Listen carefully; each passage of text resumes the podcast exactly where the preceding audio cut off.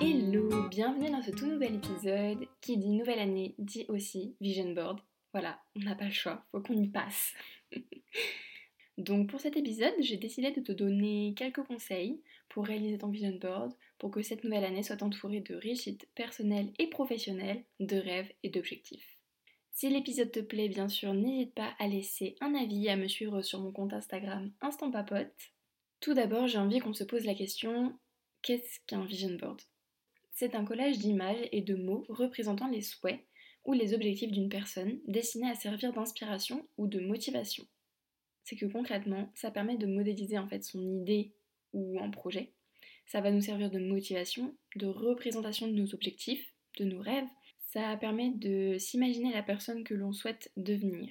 Tout d'abord, le premier conseil que je pourrais te donner, ça serait de faire le vide. Je m'explique. Pose-toi dans le silence ou écoute une musique qui t'inspire, qui te fait du bien.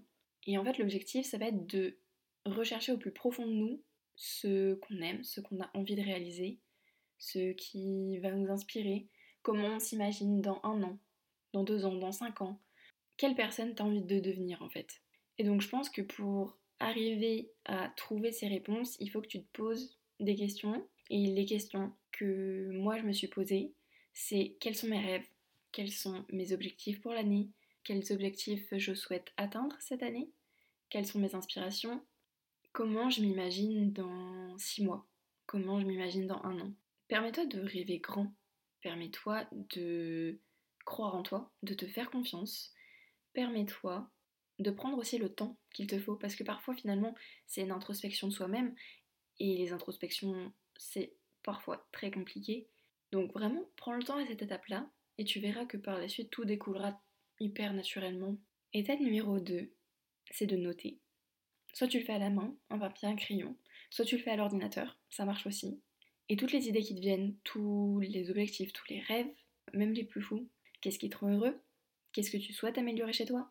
Ta santé mentale Où est-ce qu'elle en est? Comment ça se passe? Des activités aussi que tu as envie de faire. Par exemple, j'ai envie de reprendre le cheval parce que ça fait euh, plus de 15 ans que j'ai pas monté à cheval. Des choses inédites, des choses que tu n'as jamais tentées, des choses que tu n'as jamais osé faire. Dis-toi que 2024, c'est notre année. Faut que cette année on ose. Finalement, qui mieux que toi peut savoir ce que tu as envie et qui mieux que toi peut savoir ce qui va te faire du bien et va te combler? Attention, je ne dis pas que tout le monde sait forcément ce qu'il a envie de faire. Moi perso, la première, savoir ce que j'avais envie de faire, c'était quelque chose de très très très compliqué. Euh, parce que j'étais perdue, parce que euh, il y, a, un an en arrière, je, vraiment j'étais perdue dans ma vie, je savais pas ce que je voulais faire, je savais même pas si je voulais continuer mes études, si je voulais arrêter, si. Voilà, j'étais même vraiment perdu de chez perdu. Et au final, j'ai tenté des choses. Au final, je suis partie à l'étranger, j'ai testé plein de boulots que tu peux même pas imaginer. J'ai rencontré des gens, j'ai discuté, j'ai exposé mes points de vue. J'ai aussi expliqué mon cas en disant que voilà, je me prends un an parce que je ne sais pas où j'en suis dans ma vie et que j'ai besoin de faire cette pause dans ma vie. Et finalement, à force d'en discuter avec les gens, t'as toujours des choses qui, t'intéressent plus que d'autres. T'as des choses qui ont un réel intérêt pour toi si tu cherches un petit peu autour de toi, si tu regardes dans tes habitudes de vie, tu as forcément des choses qui te font du bien. Ça va être de lire un livre sur le développement personnel, ça va être de lire un bon roman, ça va être d'écouter de musique, ça va être d'aider les autres, ça va être de t'occuper d'animaux. Ça peut être tout et n'importe quoi, ça va être de cuisiner. Il y a forcément quelque chose dans la vie qui va t'inspirer, qui va te donner envie de pousser les choses, de pousser tes connaissances, de même peut-être en faire un business, tu ne sais pas. Je pense qu'il est vraiment, vraiment important de faire un boulot qui nous plaît, de faire un boulot qui a du sens pour nous, de faire un boulot où tu te lèves le matin et t'es pas là en train de te dire ça me saoule, j'ai pas envie d'y aller, je vais côtoyer des gens à qui j'ai pas envie de parler, je m'épanouis pas dans ce que je fais. Mais forcément en fait tu vas pas être bien.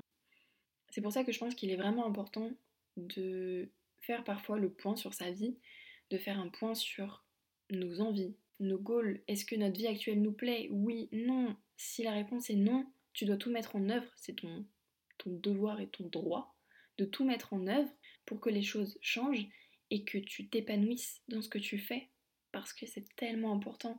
Et rester dans une situation dans laquelle tu vas être bloqué, mal, qui va du coup impacter ta santé mentale, c'est pas la chose à faire et c'est. Tu mérites mieux.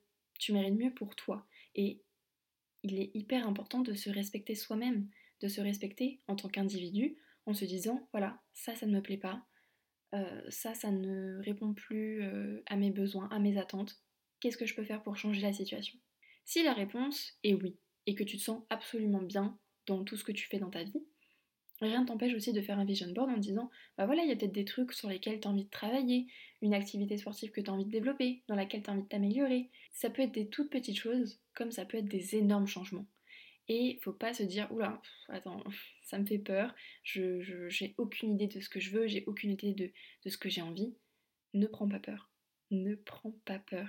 Je sais à quel point la vie, ça peut être effrayant. Je sais à quel point. Des fois, t'as même pas envie de te confronter à tout ça. Mais je te jure, faut le faire. Une fois que t'es honnête avec toi-même, finalement, c'est là où tu pourras mettre en place des choses qui feront que ton mal-être, il, évoluera, il changera. Et tu te sentiras tellement mieux. Ensuite, la troisième étape, selon moi, ça serait de sélectionner ton format. Est-ce que tu veux réaliser ton vision board sur un format papier ou sur un format plutôt ordinateur? Je l'ai fait sur format ordinateur, sur Canva, parce que c'est facile d'utilisation, c'est rapide. J'ai sélectionné mes images, des photos de paysages, des photos de nourriture, des photos de, de livres, des petites citations, des choses qui vraiment m'inspirent et me parlent. Et je trouve que c'est la meilleure partie du vision board, c'est vraiment de mettre en place des petites idées, de se construire les unes après les autres. Et c'est là aussi que tu te rends compte que des fois tu peux faire des liens entre chaque élément. Par exemple, je me rends compte que dans ce que je veux faire professionnellement parlant, c'est beaucoup des choses finalement reliées à l'audio, à la voix. Donc c'est là que c'est intéressant de mettre ça sur papier ou en tout cas de mettre ça en forme pour te rendre compte que voilà, tu peux faire des liens entre tes différents objectifs. Une chose en entraîne une autre, tu te rends compte que il y a des choses en fait, des fois c'est évident, c'est lié, c'est logique en fait. Après attention, il faut aussi ne pas forcément faire attention au rendu esthétique. Parce que sur Pinterest, évidemment, si tu tapes Vision Board, tu vas avoir plein, plein, plein, plein de choses qui sont esthétiques, qui sont esthétiques. On s'en fiche. Que ce soit beau ou pas beau, on s'en fiche. Le principal, c'est que tu aies sous tes yeux tes objectifs, tes goals, tes rêves pour l'année et que toi, ça te parle. Ensuite, la quatrième étape, imprègne-toi de ton vision board. Affiche-le partout. Sur ton fond d'écran d'ordinateur, sur ton fond d'écran de téléphone. Si tu as envie de l'imprimer, si tu as envie de l'afficher, si tu as envie de l'encadrer. Parce que à force d'avoir justement tout ça sous tes yeux, tu vas garder tes objectifs en tête, tes envies.